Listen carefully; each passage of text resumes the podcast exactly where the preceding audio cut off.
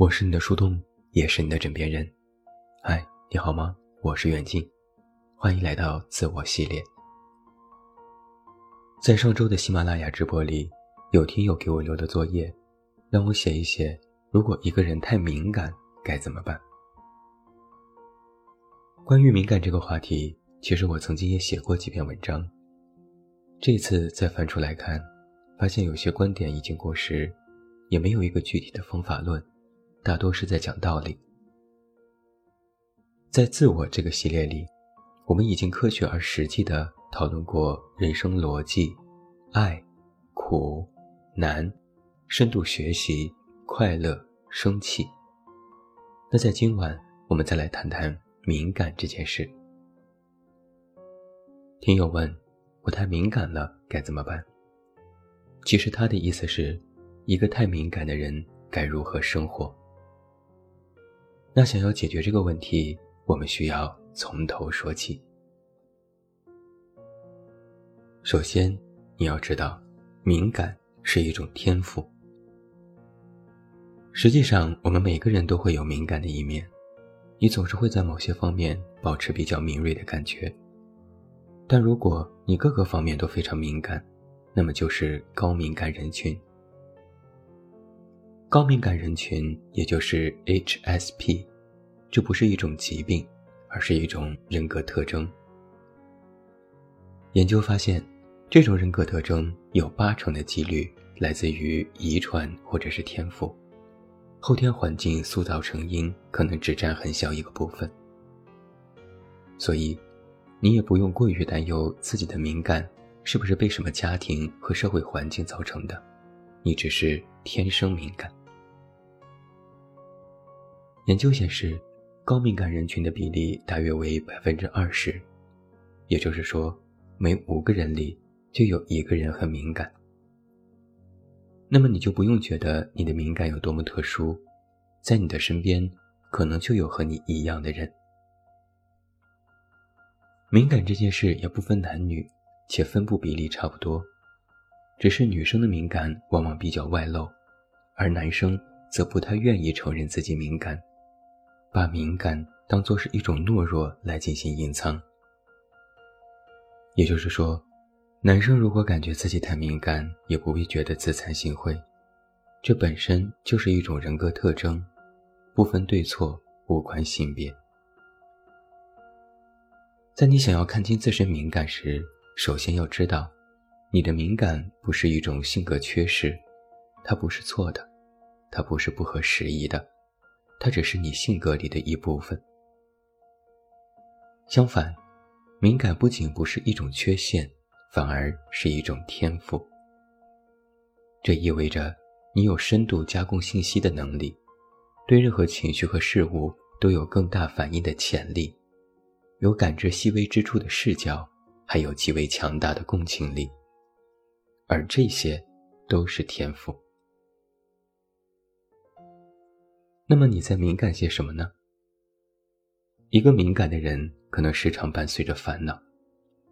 他们像是一块海绵，不断吸收着来自四周的各种情绪和认知。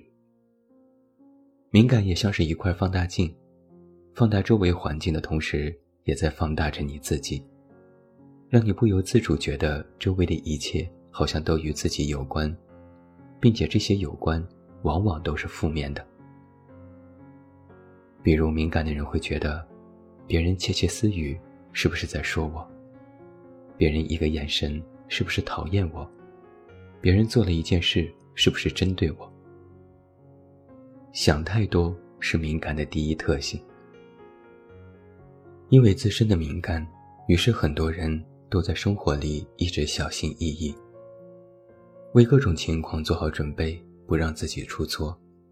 与别人交流时察言观色。生怕得罪别人，哪怕微信聊天也要保持热络，不会自己做安定。更糟糕的是，当你好不容易下定决心对身边好友诉说这种敏感时，他们只会说：“你太敏感了，你想太多了。”这种安慰完全无用，甚至还带着一定的偏见。然而，敏感的人是在苦恼感知能力强大这件事吗？其实不是，他们是在苦恼因感知带来的负面效应。比如，感知丰富更容易带来强烈的孤独感；善于体察情绪更容易被情绪困扰无法排解；共情能力强大更容易被他人的话语和举动所影响；考虑事情更加全面。更容易格外严格的要求自己，甚至带有一点完美主义色彩。前者是敏感的优势，后者都是敏感带来的负面。孤独、困扰、影响、高标准，这些都会让一个敏感的人感觉自己整天都活得很累。往深去讲，一个敏感的人。是在用敏感进行着自我消耗。敏感不累，但因敏感带来的自我消耗却很累。但你一定要明白一件事：自我消耗不是只因敏感而起，敏感只是消耗的一种成因。任何形式带来的内耗都是一种负担。所以敏感不是错，自我消耗才是最大的问题。那么。与其说你要解决敏感，不如说你要解决的是如何避免因敏感带来的自我消耗问题。这样才算是解决敏感的正常而有效的逻辑。那么该如何去解决呢？我觉得第一点就是不用告诉自己不要敏感。敏感的人实际上有一个极端是。他们会随着环境的改变而改变自身。也就是说，在处于恶劣环境里，敏感的人可能做得比别人更糟；相反，在良好的环境里，他们也可以做得比别人更好。很多人解决敏感这个问题，带着幻想和期待，幻想别人能够理解你的敏感和情绪，期待别人能够允许你敏感和过激。幻想别人能够照顾你的敏感和脆弱，然后期待自己可以通过别人的理解而让自己变得不那么敏感。这个方法本身就是错误的，因为别人的规劝只会说一句“别太敏感”，要学会不在意，要放下，不要执念。还有人说要提升自己的钝感力，不要事事在意。于是你也在日常的生活里不断的告诉自己，你要不在意，不要敏感。但人的大脑实在是太过神奇了，看过电影《盗梦空间》的人都会知道，一个想法的植入实在是太过困难。比如，我现在告诉你不要想大象，你的脑子里第一浮现出的是什么？没错，是大象。越是不让你想。你就会越要想。同理，不断告诉自己不要敏感，反而会更加敏感。那想要解决敏感，不是靠阻止它、剔除它、无视它。相反，解决敏感的第一步是接受它、包容它、允许它。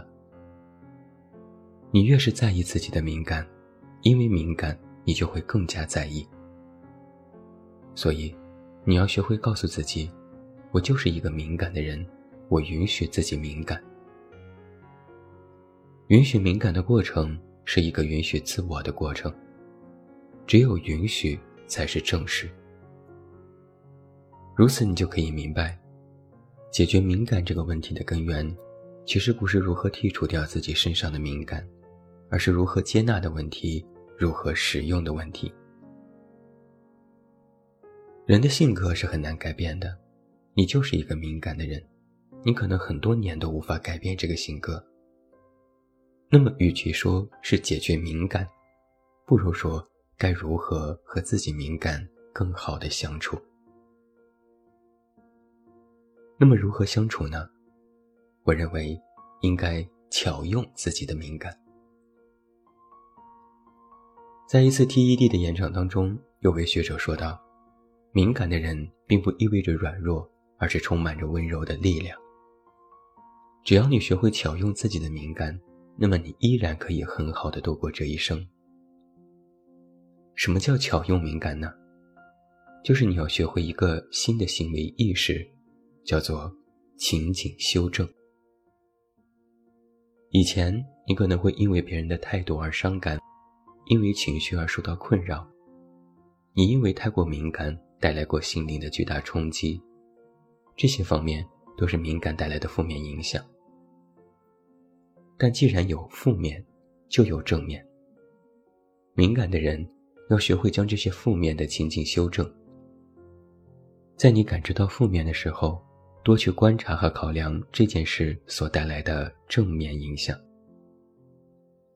在你烦恼、敏感带来的种种困扰时，其实也应该清楚地意识到，敏感是一种天赋，它同时也会给你带来巨大的积极因素。比如，敏感的人更容易与别人建立深层的亲密关系，因为敏感，你更加知道别人的内心所需，更能够体会到别人的情绪波动，能够与别人产生共情。当对方知道你很懂他时，自然也会不由自主地向你靠近，这样亲密关系就非常快速的建立了。比如。敏感的人更加容易分辨优劣，并有效地规避风险。因为敏感，你对周遭环境有着比常人更加敏锐的感知和观察，也能够考虑到事情的各个方面。这也就意味着，你可以在陌生的环境里更快地适应和规避风险。你可以察觉到不对，然后做出更有利于自己的选择。比如，敏感的人更加具有创造力，因为敏感，你的内心世界更加的丰富，你具有强大的共情力。如果从事着艺术创作等工作，那绝对是一件好事。敏感会激发强大的创造力，带来联想能力，善于发现日常生活当中的闪光点，从而再次激发你的创作热情。如此种种还有很多，而这些都是依靠仅仅修正带来的正面引导。巧用你的敏感，就是学会去适应它，站在事情的不同面去重新的感知这件事，也学着换一个角度去看待自己。如果你学会了巧用敏感，那么敏感就不会成为你的困扰，反而成为你的滤镜。你就会看到一个饱和度更高、更热烈、更生动的世界。那如果你实在是太敏感了，敏感成习惯了，你暂时没有办法做到情景修正，那该怎么办呢？最有效的办法就是给敏感一个出口。意思就是，你可以选择在很多事情上保持敏感，也可以让自己。多待在让自己舒适的环境里，缓解敏感。研究发现，高敏感人群可以通过一些有效途径来提升生活幸福感。比如，花一些时间与自己独处，学会调节自己的反应和情绪，在工作和生活当中找到一个很好的平衡，有一项自己真正喜欢做的事情和兴趣爱好。将与别人的沟通建立在有效沟通之上。一个敏感的人，不需要做高强度的唤醒情绪，只需要做低强度的适应状态，感觉自己平和、安静、顺从、放松，就是敏感人群最自在的时刻。如果感觉自己时刻紧张，不妨多尝试让自己松口气。不用勉为其难去做很多让自己忧虑的事情。给敏感找到一个出口，是一个深度自我关怀的过程。这是一套非常简单的方法论。深度自我关怀，就是你如果意识到危险到来，或者有让你不舒服的地方，你可以选择停止它，而不是继续。一个敏感的人。需要提升的是生活幸福感，也就是善于抓住生活当中让你感觉放松和幸福的时刻，并放大和加强它。这对于敏感的人来说，并不是一件难事，因为他们天生就善于敏锐地感知环境。只是他们曾经忽视了这些幸福时刻，没有学会去放大，而是更善于去放大负面。那么现在，你就应该学会积极的去放大正面。什么是生活里的幸福时刻？就是那些稳定且外向的东西。越多的抓住这些时刻，就越能对冲掉你在敏感时产生的负面因素，从而达到一种自我情绪上的平衡。然后，再学着去把敏感引导向对你真正有利的事情上，学会勤进修正。如果你能够在正面时多放着敏感，那么人生其他地方就会好过很多。那说了这么多，你一定要记住且相信这一点：敏感不是一种缺陷，它是一种幸福的烦恼。它意味着你对这个世界有敏锐的观察，意味着你与周遭有着深刻的共情，意味着你对自身有更深的了解和认知。意味着你能够对自我进行深刻的关照，那何不好好利用自己的敏感，去做一些让自己开心且放松的事情呢？毕竟，说回我们的起点，敏感是你的天赋啊！我是你的树洞，也是你的枕边人。关注公众微信“远近”，找到我。我是远近。晚安。